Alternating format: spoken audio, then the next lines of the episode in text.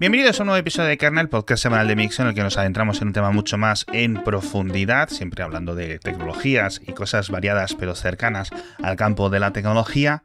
Y hoy vamos a hablar de uno de los campos más fascinantes, uno de los campos que va a revolucionar esta década y que ya empieza a estar aquí. Lo hemos visto en diferentes ciudades en el podcast diario, como estas pruebas ya están teniendo lugar desde, ya digo, 2018, 2019, 2020, incluso en 2021 está todo acelerando, mucha inversión y mucho futuro, una tecnología que sinceramente creo que va a cambiar las ciudades. Me refiero, como habréis visto en el título del episodio, a los aerotaxis, a los drones de transporte de personas, a los VTOL, como queráis pronunciarlos.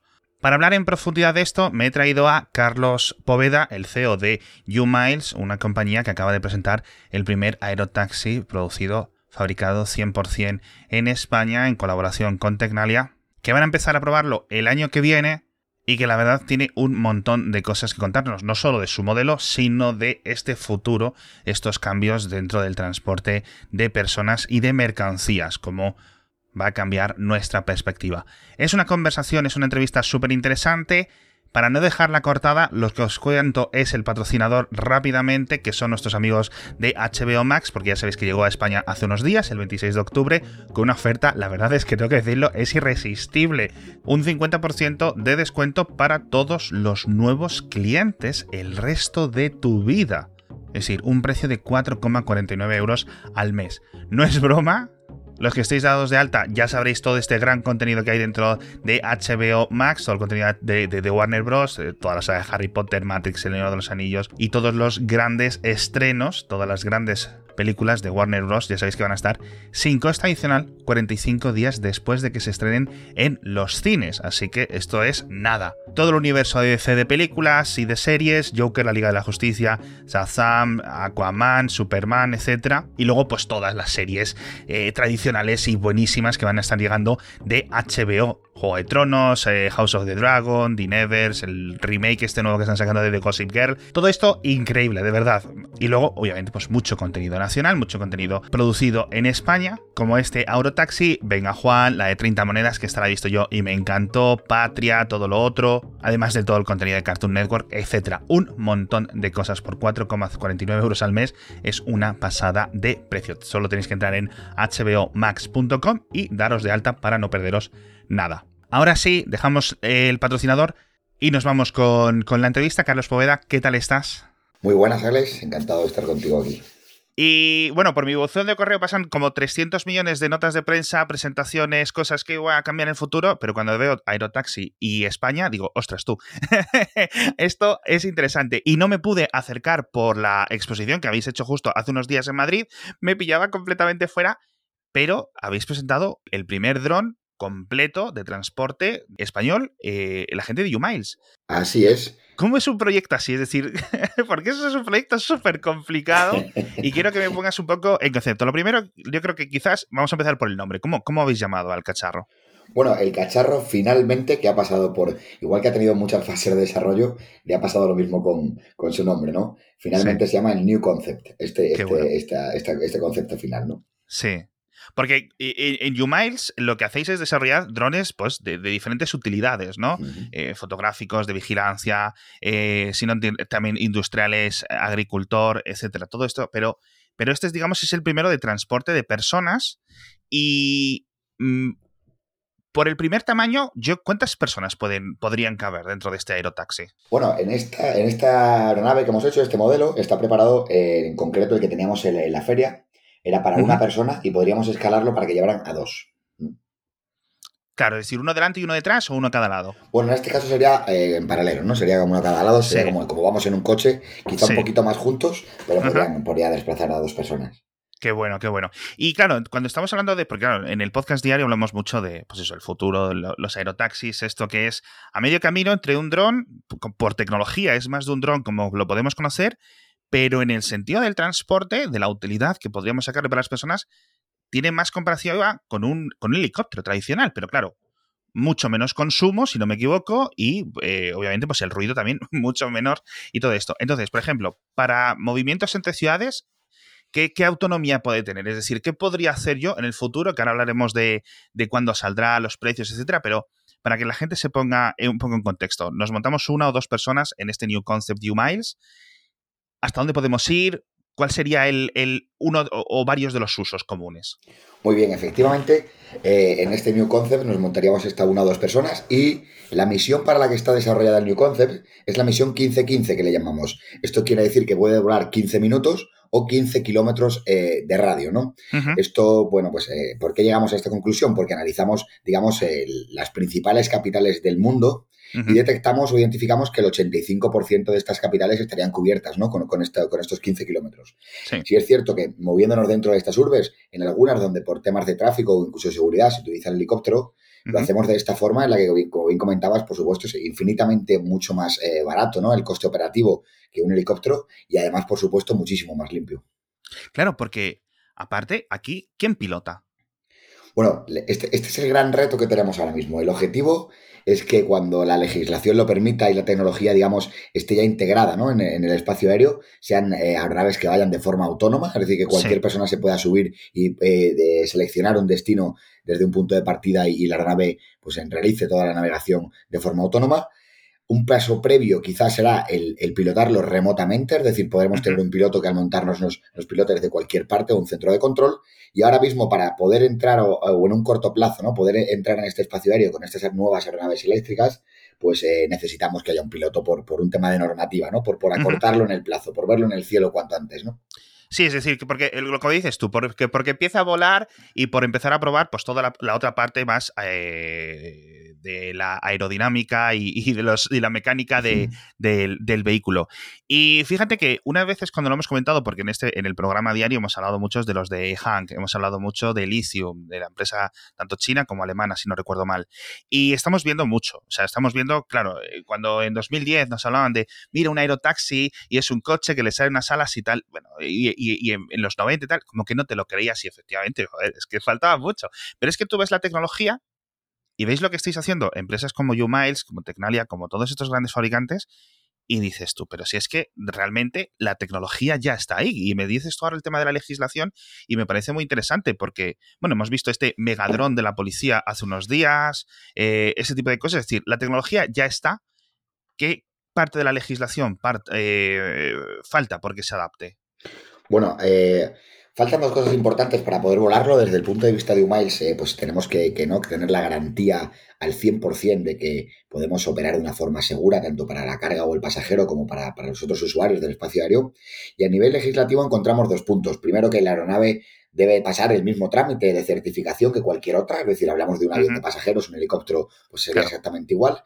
Para un caso como un caso como una aeronave como el New Concept estaríamos quizá hablando de unos seis años, cinco o seis años de proceso de certificación.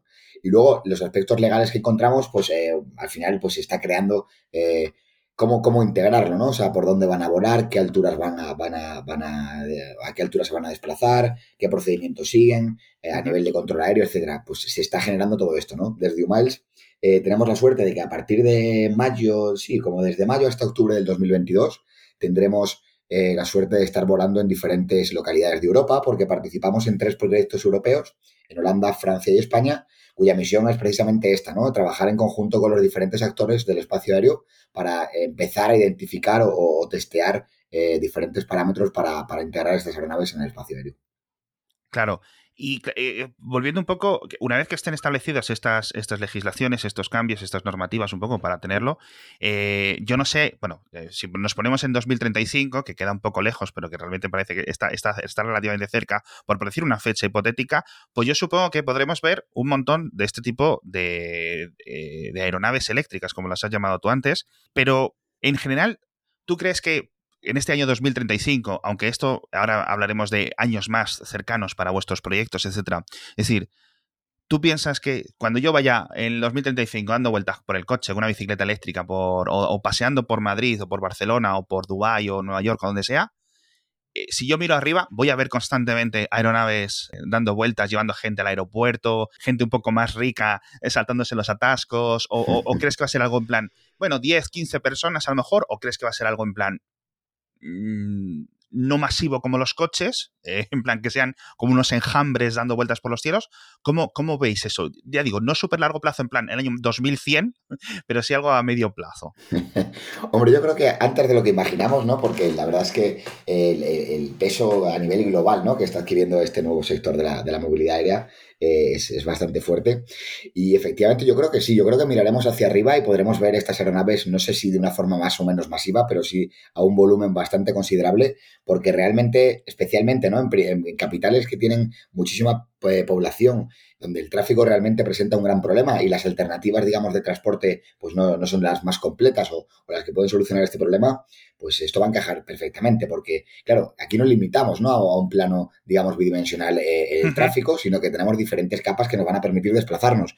Y yo creo que a un corto plazo lo que sí podremos empezar a ver, no una libertad absoluta de movimiento dentro del núcleo urbano, pero sí diferentes puntos con estas infraestructuras, que aprovecho para decirte cómo se llaman, que son vertipuertos, ¿no? Han definido esta especie de infraestructura aeronáutica, digamos, nueva, que va a ser una mezcla entre el helipuerto que conocemos y el aeropuerto, donde operarán estas, estas nuevas aeronaves. Y yo creo que eso tendría mucho sentido hacerlo, imaginemos, en un intercambiador como conocemos actualmente, ¿no? O sea, que fuera, imaginemos que llegamos del aeropuerto, aterrizamos, cogemos un, una aeronave de este tipo, nos lleva a un centro de una ciudad, donde al mismo tiempo voy a poder pues, eh, coger otro tipo de transportes, que lo ideal que sería, pues, eh, que fueran en la misma tendencia, ¿no? Pues hablamos de coches autónomos eléctricos, hablamos de patinetes, hablamos de bicicletas, es decir, toda esta movilidad que debe ir conectada, no solamente quedarse en el aire, ¿no? Sino hay que bajarlo también a tierra y buscar esa misma sostenibilidad y agilidad en el tráfico. Claro, porque has dicho una cosa que a lo mejor no es como muy intuitivo para la gente, pero estamos pensando en plan, bueno, pues esto es un, una aeronave que sube. ¿Cuánta altura puede alcanzar más o menos este modelo? En este modelo nosotros por eh, testeo de pruebas, o sea, por capacidad de la aeronave, podríamos estar sobre 800 metros sobre el terreno. Vale. Pero creemos que, la, o, la tendencia, creemos que los corredores que se van a diseñar para la operación con estas aeronaves debería estar entre los 100 y 300 metros. Eh, de altura sobre los edificios más, eh, más altos de la zona, ¿no? Es decir, para tener un... Vale. ¿Y qué distancia más o menos eh, entendéis o el, marco regulatorio que se vaya a establecer va a haber entre, entre esos carriles o digamos tiene que haber siempre entre cada una de estas aeronaves? Es decir, por ejemplo, siempre te dice cuando vas a autoescuela, deja dos metros de separación con el coche adelante. ¿Con esto cuánto sería? Bueno, es una buena pregunta, en eso se trabaja. Yo creo que lo que serían serían corredores, deberían hacerse muy sencillos de ida prácticamente o incluso evitar la vuelta. La vuelta puede ser otro corredor, por tanto evitamos ¿no? que, en el, que en el mismo trayecto directamente podamos encontrar dos aeronaves en sentido contrario. Y aparte, pues como se establece en la aviación tradicional, lo que pasa es que, bueno, al, ser más limitada, digamos, la capa de, espacio aéreo que vamos a utilizar, pues la distancia es menor. Pero pongamos, no sé, entre 50 y 100 metros, si una aeronave va en un sentido y la otra en otra, pues a lo mejor podemos tener esos 50 100 metros. Si vamos en el mismo sentido, pues podemos estar más cerca de los 50 que de los 100. Y luego, sobre todo, pues eh, eh, eh, crear esos corredores paralelos, pues igual que, una carretera, ¿no? Que tengamos un sentido eh, pues un carril hacia un sentido y otro carril hacia el otro, pues una cosa por el estilo. Son aeronaves que además deben estar equipadas con tecnología muy, muy avanzada, muy, muy parecida a la que portan algunos aviones. Por ejemplo, podemos identificar ¿no? qué aeronaves tenemos delante, como, como sería un transponder, y luego poner sistemas como tienen los aviones, que es un, eh, pues un Traffic Advisory, un Resolution Advisory, que quiere decir que yo detecto una aeronave que viene en mi misma trayectoria, la aeronave identifica la trayectoria que está llevando y la trayectoria de la aeronave que se acerca, y en el caso de que, bueno, pues exista, ¿no? Una, una, una eh, potencial eh, pues, colisión, pues actúa, ¿no? Pues coge una, una, sale de la ruta o rompe la ruta para evitar esa colisión, ¿no? Claro, el tema de los carriles es muy interesante porque decía esto, es que era un poco contraintuitivo, porque estamos pensando que añadir carriles tiene que ser, eh, obviamente, en el suelo es eh, unos a, los lados de los otros, pero en el cielo pueden ser carriles unos encima de otros, es decir, puedo hacer una, por ejemplo, una, eh, un sistema de 3x3 carriles, es decir, nueve carriles que vayan en un sentido con los coches separados a estos 50-100 metros, o, o cómo se puede establecer. Perfectamente, ¿no? La ventaja que tenemos en este espacio aéreo simplemente se trata de hacerlo, que, que, funcione y que funcione de la forma segura, pero claro, esa tridimensionalidad del espacio donde nos vamos a mover nos permite crear infinidad de carriles, ¿no? Claro. Incluso hablamos de estas altitudes, pero ¿por qué no incluso en determinados núcleos o en determinadas partes se puede generar un espacio, digamos, más ancho de, de la capa aérea para este uso y ampliar de esta forma los carriles, ¿no? O incluso que diferentes aeronaves, ya vemos por capacidad, imaginemos que unas llevan carga, unas llevan menos pasajeros, otras llevan más pasajeros, pues incluso categorizar ¿no? el uso que se está haciendo de esas aeronaves para que también tengan como diferentes carriles. O sea, aquí la ventaja que tenemos con esto, por eso es muy, muy, muy útil para una ciudad eh, colapsada a nivel de tráfico, eh, eh, el desplazamiento aéreo, ¿no? Por esto, bueno, lo, hemos visto en las películas, ¿no? Desde siempre cómo se van moviendo por las ciudades en diferentes capas y bueno, ahora ya pues es una realidad que, empieza a, venir para quedarse. Eso es. Y una, una mini pregunta, quiero cambiar de tema, bueno, no mucho, pero la circulación nocturna, con estos con este tipo de, vehículos. Por ejemplo, sabemos que los helicópteros pues tienen como unas prohibiciones, unas normas mucho más estrictas por la noche, porque los pilotos no ven bien del todo, hay algunas cosas que hay que evitar, etcétera. ¿Cómo sería? ¿Habría alguna diferencia ir a las 12 de la noche que ir a las 12 del mediodía?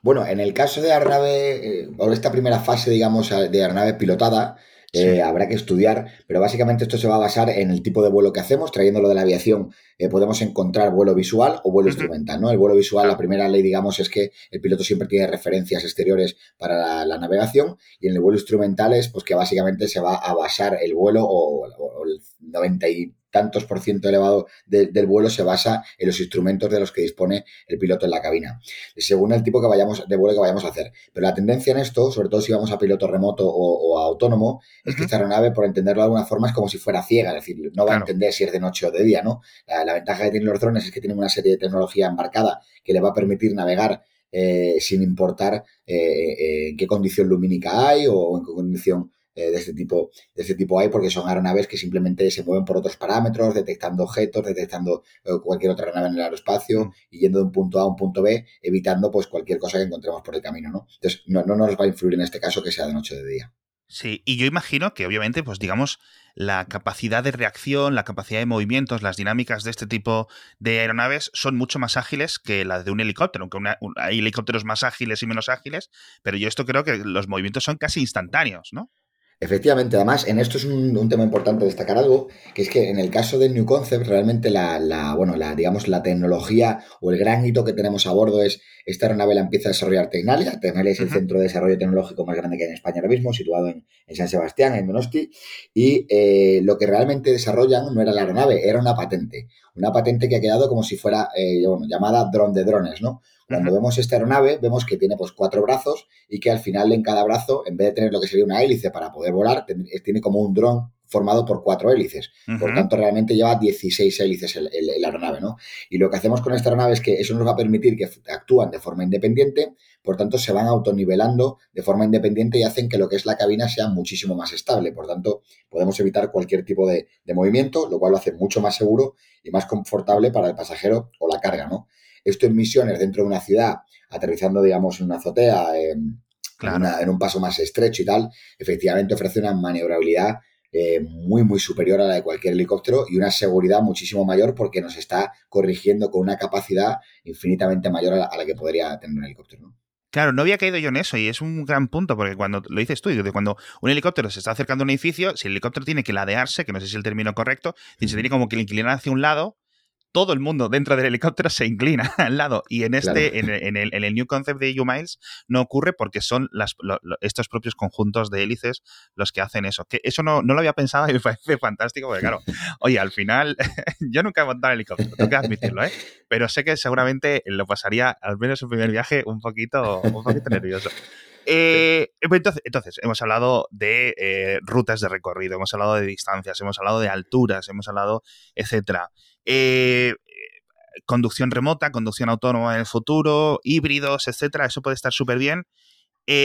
pero yo creo que lo que están pensando ahora mismo muchos oyentes, ciertamente yo lo estoy pensando, es, oye, perfecto, ¿esto cuánto va a costar? Es decir, ¿cuánto va a costar? Y luego, ¿quién lo va a comprar? Es decir, eh, clientes individuales o van a ser empresas que lo gestionan, digamos, como sistemas más de taxi? Es decir, una empresa tiene 100, 200, 300 de estos y tú pagas 15, 20 euros por el transporte, etcétera. Es decir, eh, pero primero hablemos del precio. Más o menos, entiendo que no tendréis algo cerrado a día de hoy, pero un, entorno, ¿me puedes decir?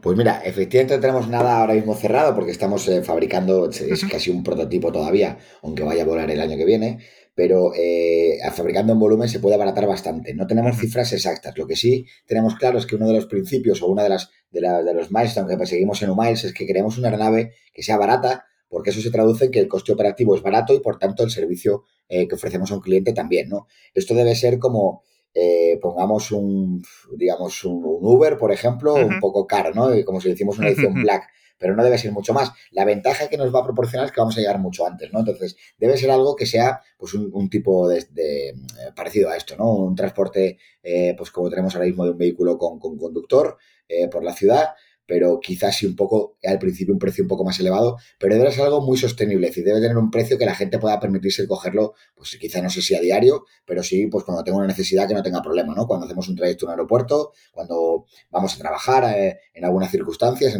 se podría, se podría plantear esto así.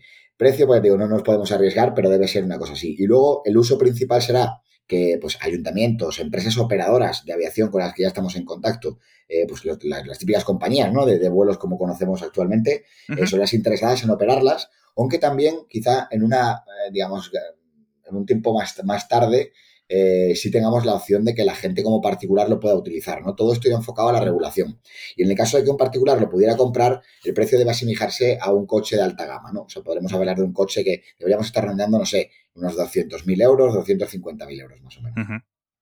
Qué bueno. ¿Y no os planteáis vosotros ofrecer, es decir, os vais a centrar en la fabricación o, decís, oye, mira, eh, em, nos lo guisamos y nos lo comemos, ¿no? Eh, ponemos nosotros también esta operadora para el transporte y hacemos la gestión de los pasajeros. ¿Os habéis planteado eso? Lo hemos planteado y lo que pasa es que efectivamente, como bien dice, nosotros fabricamos y ahora estamos en desarrollo, por ejemplo, de una nueva aeronave que veremos en la siguiente edición del, del Bulletin Congress en Sporónica en junio, que es que es el Integrity, por ejemplo, ya son seis plazas y 300 kilómetros de distancia también estamos metidos en desarrollo de, de, sector tierra, ¿no? Entonces, al final, estamos muy metidos en el desarrollo tecnológico, de avances y tal. Lo que sí que hacemos es crear ese modelo de negocio. Por ejemplo, ahora trabajamos con grandes constructores de, infraestructuras aeroportuarias y algunos operadores para crear un caso, por ejemplo, de conectar Barcelona y Valencia con las Baleares y al mismo tiempo las, las propias Islas Baleares, las cuatro Islas Baleares conectadas entre sí.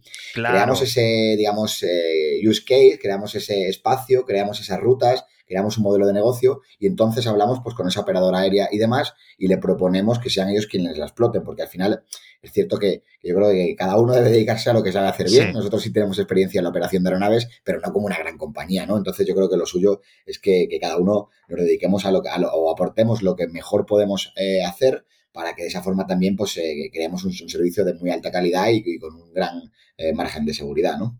Sí, oye, el tema de las islas yo creo que al final va a ser uno de los grandes, no sé si lo veis vosotros así, pero me parece que es como uno de los grandes casos de uso, ¿no? El transporte rápido entre islas relativamente cercanas, atolones, archipiélagos eh, turísticos y cosas así, para llevar gente hasta el resort, etcétera. Eso lo veo yo que algo que va a ser muy, muy, muy, muy usado.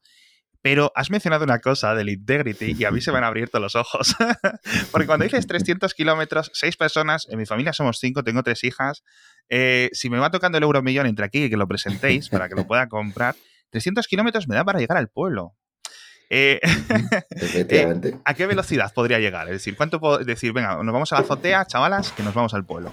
Vamos allá. Pues esto sería más o menos la, la, intención que tenemos es que pueda volar en torno a una velocidad de crucero de unos 120 nudos. Estamos hablando de pues que prácticamente 200 kilómetros por hora. Qué barbaridad. Eh, y que podamos hacer pues este trayecto en como una hora y media, pongamos una hora y cuarenta de servicio, ¿no? Y esta operación, efectivamente, como dices, con 300 kilómetros presenta ya pues eh, unas misiones mucho más ambiciosas que nos permiten conectar eh, muchos puntos, eh, pues sobre todo, por ejemplo, en tema de islas o temas donde encontramos una orografía pues más compleja, ¿no? Eh, pues agiliza muchísimo en este caso el transporte. Claro, y es que sobre todo es que puedes ir, o sea, yo, yo tengo un problema cuando me voy de viaje en largo, que es que todo el mundo en el coche va eh, con la tablet, mirando el móvil, entretenido, no sé qué, y yo a la carretera atento, aburrido de ver coches, de ver camiones, etcétera. Yo también quiero ir mirando el móvil, ¿no? Entonces, esto es uno de mis de los mayores puntos, el poder ir desplazando. No solo vas rapidísimo a 200, y sino que llegas y, llegas a, pues eso, eh, de Madrid a la playa o entre islas en, un santiamén, macho. Es que es, increíble. Y el Integrity, bueno, hablamos un poco del New Concept. Eh, has dicho unas fechas, ¿cómo crees que puede llegar? Porque dices, el año que viene va a volar, entiendo que un entorno de pruebas, etcétera. Eh, pero estas ventas, este, digamos, este, el producto comercial del New Concept, ¿cuándo podríamos empezar a verlo? Bueno, esto hay que matizar un tema también que es depende dónde, ¿no? Porque, claro. porque esto, como, como dice mi amigo Agustín, mi director de Tenalia, dice el futuro es muy relativo, porque el futuro también depende de dónde, ¿no? Porque claro, Eh, la legislación, eh, por ejemplo, en España pertenece a la legislación europea y dentro del panorama internacional es la, de las más restrictivas, ¿no? Entonces, claro, cuando hablamos, por ejemplo, de volar en España, pues eh, es complejo. Y nosotros, como te decía, lo, volaremos cuando sea, primero para el 100% seguro y luego en tema regulatorio, tendemos todos o, los interesados en el sector vamos apuntando fechas para determinados usos en que entre el 2026 y 2030 los empezaremos a ver volar. También es cierto que dentro de, España, en nuestra geografía, hay diferentes ciudades que ya van, pues, eh, digamos, mucho más avanzadas que otras con esta iniciativa, están, pues, eh, pensando, ¿no? Y trabajando ya con muchas empresas del sector y diferentes actores del sector, del espacio aéreo y demás, en trabajar en cómo podemos ir integrando para usos concretos. Y no olvidemos que el transporte de pasajeros quizás es el fin, pero tenemos eh, una fase intermedia en la que podemos empezar a probar estos, o la efectividad de estos eh, sistemas con carga, por ejemplo. Entonces no ponemos en riesgo pasajeros. Podemos generar rutas en las que evitemos sobrevolar, pues imaginemos sobre un núcleo poblado muy, muy denso, ¿no? O donde podamos encontrar personas y tal. Podemos crear rutas en las que evitemos edificios y personas para llevar carga y vamos comprobando estos, estos sistemas. Y eso quizás se ocurra antes, ¿no? Esto yo creo que incluso puede que en 2023-2024 veamos algún uso de carga y a partir del 26 puede que empecemos a ver algún eh, uso concreto de eh, personas. Y sobre todo, creo que la primera aceptación puede ser para, un caso de emergencias, ¿no? Cuando tenemos una emergencia, pues oye, cualquier herramienta que podamos tener para combatirla, pues eh, debemos utilizarla y la tecnología siempre está de la mano. Y en un caso de una emergencia, pues imaginemos, nos va a permitir pues llegar y rescatar a alguien, llevar algún tipo de medicamento o, kit de supervivencia, nos va a permitir evacuar eh, a alguien de, de una forma muy rápida o transportar a un médico. O sea, realmente las aplicaciones son muchas, ¿no? Y, yo creo que los primeros usos los, podemos encontrar de esto. Y siempre por de la mano pues de, de, sanidad o de, o de fuerzas de seguridad del Estado, ¿no? Sí, oye, me parece fantástico porque te has hecho la propia, la, siguiente pregunta que te iba a hacer. oye, oye, además de transportar gente, ¿qué puede hacer? En cuanto a carga, ¿cuántos kilogramos más o menos tenéis eh, eh, estimado que pueda llegar a calzar? Ya no tanto el Integrity ese futuro, que quizás sea un poco ya una más una mula de carga grande, si lo conviertes en carga, pero el New Concept, ¿Cuántos kilogramos podría llevar? El New Concept actualmente, como está configurado, podría levantar 100 kilos. Entonces, eh, lo podemos dimensionar un poco más, como decíamos, para esas dos personas o un poquito más, podríamos estar hablando de desde 120 hasta unos 200, quizá un poquito más, ¿no? Qué bueno. Mira, yo todo lo que sea que quitéis furgonetas de reparto de las calles por las mañanas, de verdad, lo pago yo si hace falta, porque es que es increíble, macho. Cada día hay más, cada día hay más. Esto ya nos eh, agilizaría, sí, nos agilizaría bastante el transporte ya. Sí, sí, sí, la verdad es que sí. Eh, bueno, entonces, hemos hablado de fechas, hemos hablado de, posibilidades, de usos, de incluso de, de este Integrity a futuro. Eh, más goloso. Tema de turismo, tema urbano, tema de transportes rápidos que hoy se usan, ¿no? Pues lo típico. El helipuerto en la cima del rascacielos para, para, para un millonario, una millonaria, etcétera. Pero quiero hablar de un tema, y ya creo que en esto podemos acabar, que es el tema de la responsabilidad. Es decir, yo me monto, o yo y otra persona nos montamos en uno de estos, y choco con un pájaro, lo que sea, no sé. Ocurre una desgracia. ¿Quién, eh, está, obviamente estarán los seguros de por medio hiperasegurados, etcétera. Y te voy a dar dos casos hipotéticos para que me lo cuentes. Uno, eh, eh, el, dentro de esta aeronave, la vuestra o de la quien sea, ¿no? Estamos hablando de casos hipotéticos. hay un pequeño giro y yo me doy un golpe en la cabeza. Dentro, nada, no pasa nada, me hago una brechita, bajo, me pongo una tirita y, solucionado. Y el otro caso hipotético es desastroso. Se cae al suelo y, y nos matamos los dos. ¿Cómo se establecerían las responsabilidades en un caso de, mm, vuelo autónomo? Bueno, yo entiendo, este es uno de los grandes retos que hay en los sistemas autónomos, pero ya no solamente en aire, sino en tierra y en todo, ¿no? Que es, efectivamente, por ejemplo, los propios seguros ya, cuando hablas de algo autónomo, como no tienen una figura eh, responsable, ¿no? una persona, digamos, eh, pues les cuesta mucho eh, imaginar esto, ¿no? Pero bueno, yo creo que a nivel de, por, visualizar, intentar hacer una hipótesis de cómo, de cómo podría ser, yo creo que en un caso de que tengamos una pequeña, un pequeño incidente a bordo, pues un pequeño golpe, un algo, entiendo que es eh, pues algo que, se debe asumir como fuera pilotado o no fuera pilotado, pues como si vamos en un avión, imaginemos, y hay una pequeña turbulencia en la que no tengo el cinturón y me puedo golpear. Eso ha ocurrido muchas veces. Hay que entender que cuando nos embarcamos, en este caso, en un medio aéreo, pues estamos en un medio que es el aire y que, pues, que hay condiciones que, pues, que pueden hacer que eso se mueva por tanto debes llevar tu cinturón de seguridad, etcétera, pero bueno, si aún así ocurre algo, pues forma parte de ese transporte. Entonces yo creo que un riesgo mínimo en este caso, pues no se puede eh, reclamar, entiendo, una, una, responsabilidad, puesto que, porque hombre, pues, pues, pues, si hay una pequeña turbulencia, cualquier gesto, lo que sea, pues oye, pues no, no, no sé, es, es, algo que se puede comprender. En el caso de un incidente o un accidente, mejor ya mayor, eh, pues hombre, habría que estudiar las causas. Normalmente en la aviación, cuando se estudia un accidente aéreo, no se estudia tanto para buscar el culpable, sino como para buscar más las causas y evitar que se, que se vuelvan a repetir en el futuro. Pero en este caso, pues eh, si imaginemos que fuera lo que podríamos detectar como una negligencia, independientemente de que fuera un vehículo autónomo, eh, pues se, tendrá que responsabilizar la operadora, ¿no? Imaginemos que la aeronave ha hecho algo pues, que ha, causado ese accidente fatal, pues se investigarían las causas y, sería lo mismo que si fuera un piloto, es decir, pues si de repente se descubriera que ha sido un fallo humano el que ha causado ese accidente, pues la compañía debería compensar en los términos que, la ley pues eh, considere a, los, a los damnificados o, a familiares en este caso si, si es fatal, ¿no?